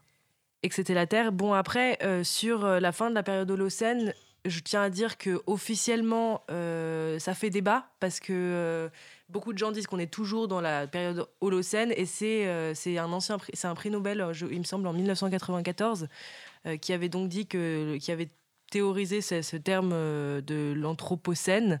Euh, mais du coup, ça fait un peu débat. Donc, euh, les, les, spécialistes de ce genre de sujet se, se, battent un peu là-dessus. Et donc, je ne sais pas si on est vraiment passé à une autre période, mais en tout cas, c'est c'est ce qu'il disait. Et ça, je, trouve ça, je trouvais ça intéressant parce que c'était des, termes que je ne connaissais pas. Et c'est vrai que ça peut aussi faire. c'est assez fort quand même. Mmh. Il, y a, il, y a, un ouvrage d'ailleurs qui s'appelle, euh, euh, je crois que c'est l'extinction. Euh, je, ferai un droit de titre là-dessus parce que le titre m'échappe, mais qui explique qu'on est dans la phase de destruction, non pas de la planète, mais de la destruction de l'homme, de, la disparition de l'homme sur Terre. c'est un, livre qui a, eu pas mal d'échos. Euh, mais qui euh, euh, a eu un peu d'écho médiatique, mais qui est resté en partie confidentiel parce qu'il est assez technique. Voilà, et donc je, je l'évoquerai certainement la, la prochaine fois. Voilà. Euh, Victoria, tu n'as pas dit ton mot fétiche euh, euh, dont tu t'es fort réjouie avant ton intervention. Eh, j'ai pas fini, c'est pour ça. ah d'accord. Je tenais aussi à dire que pour ceux qui ne savent pas, il y avait trois grands absents quand même à ce forum économique mondial. C'est, je sais pas si vous avez vu qui c'était. Est-ce que, mm. est-ce qu'on peut faire des devinettes? Alors, Tim Cook. Non, non, pas du tout. Bon, je vais le faire parce qu'en fait, sinon ça va prendre trop de temps. Attends. C'est pas Arnold Schwarzenegger? Alors, il était peut-être absent, euh, mais euh, ça, je ne le sais pas. Pour moi, les trois gros absents, c'était plutôt. Euh, ah non, je crois que tu parlais de présent. Ah non, non. Macron? Macron, non? Macron était effectivement absent parce qu'en fait, comment est-ce qu'on peut parler de oui, ce qui se passe dans le monde quand on a autant de problèmes C'est notamment avec les, les gilets jaunes qui critiquent beaucoup, beaucoup en plus ce monde capitaliste avec les très puissants. C'est pas le moment d'aller à Davos. pas le moment d'aller à Davos, non, parce mm. qu'en fait, mm. c'est c'est compliqué. Euh, mm. J'en parlerai par la suite avec les, les cinq euh, mythes de Davos qui ont été donc euh, évoqués par un, dans un article de Slate. et tu regardes l'heure. Tu t'inquiètes Non, pas du tout. Pas du tout. Je regardais Quentin. Parce que ça me fait paniquer. je regardais Quentin, Quentin, de l'autre côté de la vitre. Coucou Quentin. euh, J'ai perdu le fil de mes pensées. Euh, euh, les ah oui, les trois absents. Donc les trois absents, il y avait donc Macron, il y avait c'est ça, il y avait Theresa May qui pour pour cause de Brexit raté, et Donald Trump évidemment mm. pour cause de shutdown. Il a évidemment pour quand il a expliqué qu'il ne se rendrait pas à Davos. Il a tout blâmé sur les démocrates, ces vilains démocrates, euh, comme il aime le faire. Donc il a dit, euh, par respect pour euh, tous les gens qui ont été touchés par cette crise due au shutdown, pour non-accord dû à l'intransigeance de ces démocrates. Donc voilà, c'était les trois grands absents. en plus, je pense que je pense pas que Trump aurait fait un énorme succès d'audience à Davos. Non, mais en fait, il avait déjà failli ne pas y aller euh, l'année dernière. Donc, euh, c'est pas, euh, c'est pas vraiment ce qu'on recherche. Après, c'est ça que j'ai oublié de dire, c'est que Bolsonaro était présent en revanche. C'était ah sa grande première sortie internationale, si je ne me trompe pas. il a été assez discret sur le climat, c'est-à-dire qu'il a dit qu'il fallait qu'on on travaille ensemble, main dans la main, en termes de développement et de d'écologie, d'environnement. Donc, il a été quand même plus mesuré dans ses propos mmh. que, que, que les les anciens les discours que j'ai entendus par ailleurs. Hein. Mais en fait, peut-être c'est un, un, écolo qui se cache et qui s'est fait élire parce qu'il savait que ce qui allait euh, réussir, c'était l'homophobie. Et du coup, il a dit Ouais, mais comme ça, euh, les écolos vont être enfin au pouvoir et tout. Et en fait, il est hyper écolo. c'est ça. Et, Trump est un grand démocrate. Sauf que le problème, c'est que dans, dans, ses, dans ses actes, il n'est pas tellement écolo. Quoi. Non, mais oui. Mais ça aurait pu être super de rêver. oui, ça aurait été bien. J'aime bien, j'aime bien cet état d'esprit. Donc, les, sept, les cinq mythes de Davos, et après, j'ai fini avec ce très long dossier. Euh, qui était un peu compliqué à traiter pour moi. Euh, donc, euh, Davos, est-ce que c'est un carrefour de plutocrates ah. Eh bien. Alors, Anissa, est-ce que c'est un carrefour de plutocrates bah alors déjà, il faudrait que je sache ce que sont des plutocrates. Bastien, est-ce que c'est un carrefour de plutocrates Affirmatif. Je pense que oui. ah, il est malin ce garçon. Est-ce que tu veux nous expliquer, parce qu'on en parlait juste avant l'émission, euh, de la racine de. Juste euh, parce qu'elle demandait, Anissa, ce que c'était que. Non, mais je vais faire le tour. Qui, ah. sait ce qu'est un plutocrate? Bah non. Ah. C'est pas le pouvoir de l'argent? C'est ça. Voilà. Plutos, ça veut dire riche. Donc c'est les, les, riches qui, qui dirigent. Hmm. Voilà. Euh, tu vois, par opposition à démocrate, voilà. Donc est-ce que c'est un repère de plutocrate? Bah oui. Bah oui ah oui, carrément. Donc tout le monde a, l'air autour de cette table bah de s'accorder euh, là-dessus. Bah, si c'est 600 euros la chambre d'hôtel, vaut mieux. Et 34 000 euros le. mais alors, en fait, c'est pas tout à fait vrai. Ah. Donc, euh, c'est les non, mais c'est selon. On va, on va voir du, on va voir des messages hein, sur le chat. non, mais euh, effectivement, c'est un repère de plutocrate en grande majorité. Hein. Euh, on va pas, je vais pas non plus dire que c'est pas du tout le cas, mais l'article expliquait que ce n'était pas tout à fait vrai parce que en fait, maintenant, ça c'est, c'est ce que j'expliquais au début, c'est que ça s'est vachement, ça s'est énormément élargi. Donc maintenant, on a des, gens, les des dirigeants d'ONG comme Greenpeace euh, qui sont aussi présents. Donc c'est pas euh, c'est pas seulement c'est pas seulement les, les, les, les, les, quatre puissants. Euh, oui, en fait, ça, ça, a beaucoup évolué depuis le début. Au début, Davos, c'était le, vraiment la conférence des puissants. C'est ça. Et si, on, que si on y allait, ça veut dire qu'on était richissime et qu'on avait de l'impact médiatique, en gros, hein, puisqu'il ne suffisait pas d'être richissime. Après, les dirigeants de Greenpeace, c'est quand même des gens qui sont puissants, en fait. C'est juste qu'ils font des trucs bien. Mais, mais, il fallait être richissime, si tu oui, veux. mais c'est pas pareil. ça a évolué. C'est-à-dire que maintenant. c'est riche. Donc voilà. Euh, euh, maintenant, en fait, effectivement, ils ont euh, vraiment, vraiment élargi parce que Davos était très, très remis en question. Ils avaient d'ailleurs des, des, problèmes massifs et des craintes sur la sécurité de Davos. Euh, puisque du coup, euh, les gens qui allaient à Davos euh, étaient, étaient vus comme une cible par tous les gens. C'est toujours remis en question. Hein. Et puis, ils, ont quand même, ils avaient aussi une, un bataillon de, de, de, gens de la sécurité. C'est quand même, ça reste très remis en question parce que c'est quand même beaucoup de puissants. Donc, on peut y croiser euh, tout type de personnes, on peut y croiser euh, Greta Thunberg, mais ce euh, c'est pas quand même la majorité des personnes qui sont présentes oui, sur après, c'est les grands patrons des grands groupes mondiaux, internationaux. Et puis ça reste en fait un, endroit où les conférences, même si elles sont euh, hyper intéressantes et euh, enrichissantes, c'est pas vraiment ça l'attraction principale. L'attraction principale, c'est plutôt euh, le networking. Donc c'est ça, c'est l'entre-soi, c'est le lobbying. C'est ça. Donc c'est entre oui et non, c'est-à-dire que ça a été élargi à un public plus large et en même temps, ça reste quand même un entre-soi comme dans peu d'autres endroits à ce point. Quoi. Mais c'est vrai qu'ils ont décidé d'adresser la problématique climatique assez, assez fortement. Euh, notamment d'ailleurs parce que ça a des impacts euh, euh, économiques. Hein. Je, rappelle quand même que j'avais lu un chiffre, alors je ne sais plus quel était exactement ce chiffre, mais c'était un chiffre massif qui disait qu'il y aurait, je crois de mémoire que c'était un, million de créations dans le monde d'emplois liés au climat, quelque chose comme ça. on fera un droit de suite parce que je ne suis pas tout à fait sûr du chiffre, mais la problématique climatique, elle a vraiment un impact aussi économique très fort. puisqu'il y a des emplois qui vont muter, qui n'auront plus lieu d'être, et puis d'autres emplois qui vont se créer. On passe au deuxième mythe Vas-y. on se dépêche comme ça, euh, on attend de parler d'autre chose. Oui, parce que, parce que Alizé a une chronique. Je me dépêche. Euh, on y prend des décisions qui changent la face du monde. Qu'est-ce que vous pensez autour de la table? Bah, Est-ce qu'on y prend des décisions à Davos euh, qui changent la, face du monde? Bah non, parce que sinon elle aurait changé là. Je, suis d'accord avec Alizé. Donc tout le monde est d'accord. Tout le monde est quand même très très opposé à ce forum économique mondial. Slate répond que, en fait, pas tout à fait, euh, mais c'est encore un entre-deux. C'est-à-dire que quand même, euh, c'est donc euh, à, l'occasion de ce forum économique mondial que la Turquie et la Grèce, en 88, avaient signé une déclaration dans laquelle les deux pays rejetaient un risque de guerre. Euh, un an plus tard, c'était une réunion sans précédent entre des représentants nord-coréens et sud-coréens. Toujours en 1989, c'était le Premier ministre est-allemand Hans Modrov et euh, le chancelier ouest-allemand Helmut Kohl qui s'était euh, réuni pour, euh, bah, pour la réunification euh, de l'Allemagne. c'est encore à Davos en 92 que Nelson Mandela et le président sud-africain Frédéric de Klerk sont apparus côte à côte pour la première fois dans une rencontre internationale.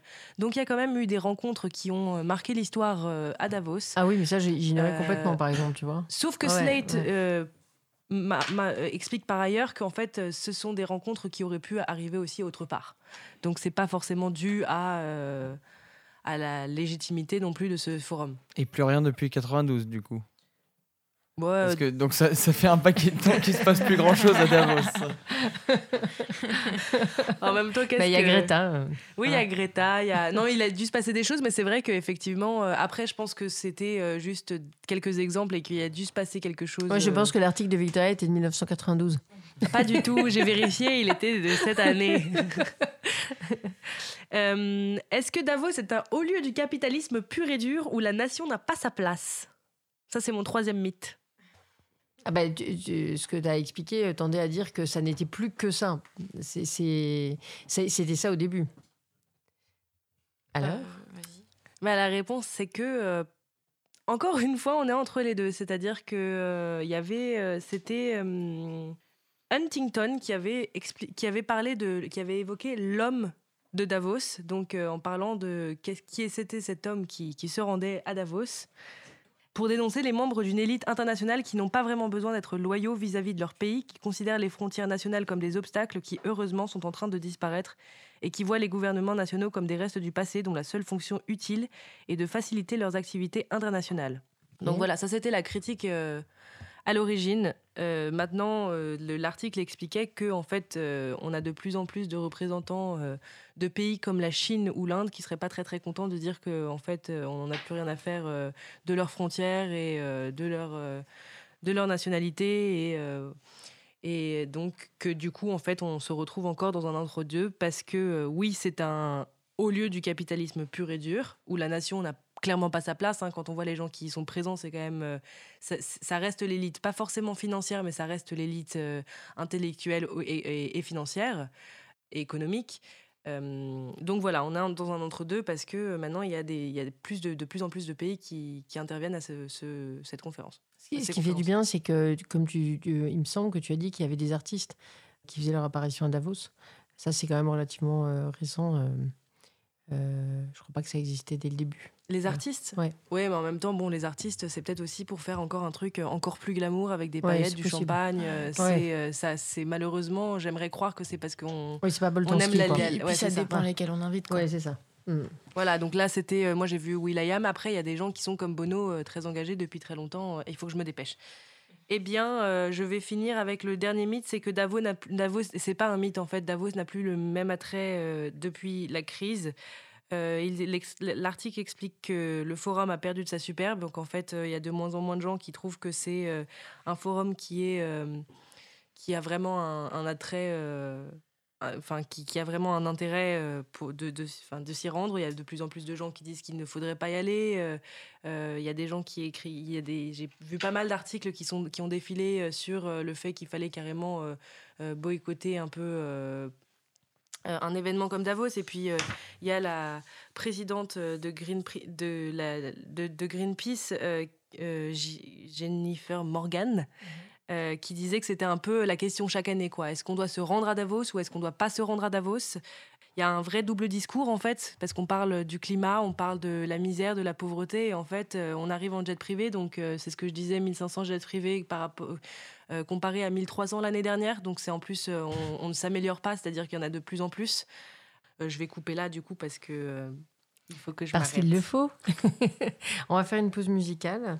C'est Marius qui a choisi la prochaine musique. Alors, euh, c'est euh, un, titre de l'album euh, de Romy Singh. Elle a fait, c'est, une artiste pas très connue qui a fait juste un album et je l'ai écouté dernièrement. et ça, c'est une des musiques de l'album. Donc, Train Tracks.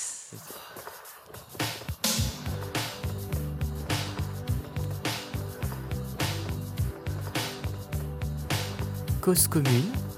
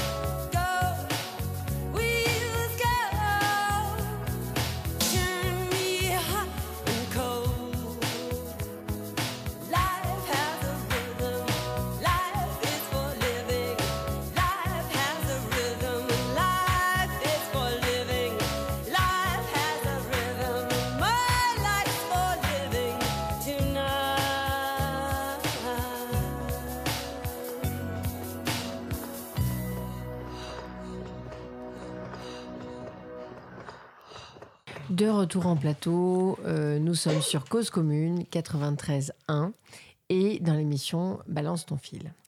Alizé, tu nous as préparé, donc là on passe à la partie, euh, on continue, mais on fait un point donc climat-environnement avec une chronique, la chronique d'Alizé. Merci Florence. Alors, alors que la plupart des esprits des citoyens du monde entier s'ouvrent à l'écologie, aux questions de développement durable et que les habitudes de consommation évoluent, les États, quant à eux, font la sourde oreille aux cris mécontents des populations et ferment les yeux face à l'urgence de la situation. Pendant la COP 21 de 2015, le GIEC, groupe expert intergouvernemental sur l'évolution du climat, publie que la cause principale du réchauffement climatique est due à l'émission de gaz à effet de serre liée aux activités humaines. Évidemment, le rapport n'est pas uniquement composé de cette information, mais compte environ 250 pages qui témoignent de l'état de la Terre et confirment la nécessité d'agir. Les États en 2015 ont été 188 sur 197 à ratifier le texte et à s'engager à, limiter les émissions de gaz à effet de serre dans la majorité des secteurs clés, notamment l'énergie, les transports et l'utilisation des sols. Encore une fois, ils ont utilisé l'espoir que procure cette ratification pour endormir les citoyens. Aujourd'hui, presque quatre ans après, un mois après la COP24 inutile qui a eu lieu en Pologne, rien n'a été fait. Les marches pour le climat se multiplient. Les jeunes, en Belgique par exemple, ils étaient 35 000 au, troisième euh, jeudi de marche pour le climat, se mobilisent de plus en plus. Les ONG, quant à elles, attaquent leurs États en, justice. En France, on a l'affaire du siècle, pétition qui compte plus de 2 millions de votes à l'heure où je vous parle, et qui attend toujours une réponse d'Emmanuel Macron et d'Édouard Philippe. Et celle-ci est souhaitée avant le 19 février 2019. En Irlande, c'est l'association Friend with the Irish Environment qui décide de traîner son État en justice. Les procès ont, lieu cette semaine, ont eu lieu cette semaine pardon, à Dublin. Donc on attend encore euh, un peu, enfin on ne sait pas encore tout à fait tout ce qui s'est dit. Aux Pays-Bas, l'État a été condamné par le tribunal de l'Aïe le 9 octobre 2018. Celui-ci se trouve donc dans l'obligation d'intensifier ses efforts de réduction de gaz à effet de serre. Il y a bien d'autres affaires et revendications de ce genre dans le monde. Donc les efforts euh, personnels du quotidien avancent. Chacun a son petit tote bag pour faire les courses et une poubelle de tri. Mais les grandes instances euh, au pouvoir ne se sentent pas pour autant concernées. Après tout, c'est vrai, nos politiques vont tous passer l'arme à gauche dans 10 ans. Il restera les jeunes générations qui non seulement n'auront pas profité des ressources de la planète, mais en plus vont devoir trouver des solutions pour pallier à leur manque. Après, on se demande pourquoi les jeunes sont cyniques et ne veulent plus faire d'enfants. Il y a tellement de plastique sur la surface de la planète que je me demande si mon gosse ne naîtra pas lui-même avec un sac plastique à la place des poumons. En parlant de plastique, je vais vous donner des petites nouvelles de Fort Ocean. Cette initiative de nettoyage des océans est devenue en deux ans une quasi multinationale de nettoyage de l'océan. Elle a déjà enlevé presque 1600 tonnes de plastique et permet à la fois d'amener une éducation aux populations ainsi que du travail dans des zones plus fragiles sur le plan du développement. Tout ça en essayant de réduire la pollution. En voilà qui n'ont pas oublié de quoi se compose la notion de développement durable économie, sociale et écologie. À l'inverse, il semble que nos politiciens aient suivi l'enfer d'économie, mais malheureusement eu la grippe pour les deux autres notions. Merci. Merci beaucoup, Alizé. Euh, après cette, euh, cette, belle chronique puissante, on va euh, passer la parole à, à, Quentin pour une brève sur quelque chose de positif. Aujourd'hui, le, le 2 février, c'est la journée internationale sans paille. Cette année, c'est la deuxième édition et cet événement est organisé par les associations Ballet Paille et Low Carbon France. L'an passé, cet événement avait réuni 35 pays pour une soixantaine d'événements. Le but d'une telle journée est de limiter l'utilisation des plastiques, à usage unique qui seront interdits dans l'Union européenne en 2021. L'association Ballet Paille donne quelques chiffres. Le fait par exemple qu'en France, les fast-foods chaque jour euh, euh, jettent à la poubelle 9 millions de pailles. Et que. C'est dingue. C'est énorme. Et dans le monde, c'est un milliard de pailles en plastique qui sont jetées tous les jours. Alors qu'en réalité, les, pailles, on, pourrait s'en passer, c'est juste des gadgets. Alors pourquoi polluer inutilement euh, Buvons sans paille et de toute façon, ça aura le même goût en fait. Moi, je tiens à dire surtout que j'ai été dans un bar l'autre jour euh, qui a donné des pailles en, métal. Et en mhm. fait, euh, j'ai, je m'en suis pas aperçu quand j'ai reçu mon verre. Je m'en suis aperçu bien après, je me suis dit, tiens, elle est marrante cette paille. En fait, je me suis aperçu que c'était pas une paille en plastique. Donc, ça veut dire que même perdu dedans. pour ceux qui ne peuvent pas se passer des pailles, il y a des alternatives qui sont écolo quand même. Merci Quentin, merci Victoria. Euh, on va continuer avec euh, Bastien qui va nous parler de l'industrie du bois en Suède. Oui, donc je vais vous parler d'une espèce, euh, d'une sorte d'économie verte. Donc ce qu'il faut savoir, c'est que depuis plus de 100 ans, la Suède, elle a planté plus d'arbres qu'elle n'en a coupé. Donc elle a ainsi rééquilibré les besoins économiques et les besoins environnementaux. Euh, donc depuis 1903, les forêts ont été replantées après que, les, que chaque arbre en fait a été euh, coupé. Euh, en 1993, la Suède a fait de ces forêts une, ressource nationale et la sylviculture et l'exploitation forestière sont une partie importante de l'économie suédoise. donc pour, pour chiffrer un peu l'industrie des métiers du bois, euh, qui inclut le travail des charpentiers, le travail du bois d'œuvre, etc., emploie près de 60 000 personnes euh, en Suède et approvisionne 10% euh, de l'usage du bois sur le marché mondial. alors que la Suède détient moins d'un pour cent des zones liées au commerce mondial des forêts. Donc c'est assez, assez impressionnant. niveau critique, on pourrait dire que les forêts ancestrales, elles sont coupées au profit des forêts dites commerciales, donc menaçant ainsi la vie sauvage et certaines espèces en particulier. Mais ce qu'il faut savoir, c'est que les forêts restent un moyen de lutte efficace contre les changements climatiques en absorbant du CO2 et en rejetant de l'oxygène. Merci beaucoup Bastien. On a peut-être encore euh, quelques secondes euh, pour parler de euh, la graine de Nîmes, N-E-E-M, Bastien? Oui, donc c'est une graine qui, sert qui servira peut-être à, à, révolutionner l'agriculture de demain. Donc ça, ça, se passe surtout au, au Bénin. Donc c'est une, une graine qui, qui vient du margousier. Donc c'est une graine qui, est, qui serait un pesticide bio efficace et économique alors, ce qu'il faut savoir, c'est que cet arbre, il pousse euh, en Afrique, mais on le trouve également en Amérique du Sud ou en Inde. Euh, au Bénin, il y a une création d'emplois avec 20 groupes de femmes qui ramassent ces, ces graines qui sont euh, issues du fruit tombé de l'arbre. ça se vend en moyenne 20 centimes d'euros par kilo. Donc, pour elles, ça leur représente une source de revenus assez, assez importante. la graine de Nîmes, en fait, c'est un pesticide naturel qui chasse les moustiques et, les, d'autres insectes. Et son huile, elle est aussi connue pour purifier le sang il y a en fait à l'intérieur un répulsif naturel dans l'huile de la graine. Euh, c'est donc une alternative intéressante aux pesticides chimiques. Au total, là, depuis près de trois ans, il y a eu plus de 600 tonnes de graines ramassées. Il y a eu trois années de tests et il y a eu euh, en gros une mise au point de deux pesticides. Euh, ce qu'il faut savoir aussi, c'est qu'en fait tout est recyclé. Donc par exemple, la coque, ça devient de l'engrais et l'huile, elle sert de pesticide. Et les commandes, elles commencent à fluer au Bénin et elles commencent à s'exporter en Côte d'Ivoire, etc. Euh, elle est 25% moins chère que ses équivalents chimiques. Et là, la volonté du Bénin, ça serait de vraiment de l'exporter euh, dans le monde. Et euh, les scientifiques, quoi, les tests, en fait, ont, dit qu'il y avait un meilleur rendement par rapport aux pesticides classiques et que, et que c'était mieux pour la santé. Donc un tiers des agriculteurs du Bénin, en fait, l'utilisent. Voilà, ben on, termine sur cette note vraiment très positive. Ça sera bien, Bastien, que tu suives cette question parce que c'est quand même, c'est quand même euh, hyper prometteur. Euh, voilà, et donc euh, on vous dit au revoir à tous. donc merci Anissa, Marius, Alizé. Bah dites, dites-moi moi, mince. Bastien, Victoria. Merci, à Quentin et on se retrouve avec beaucoup de plaisir la semaine prochaine. Salut.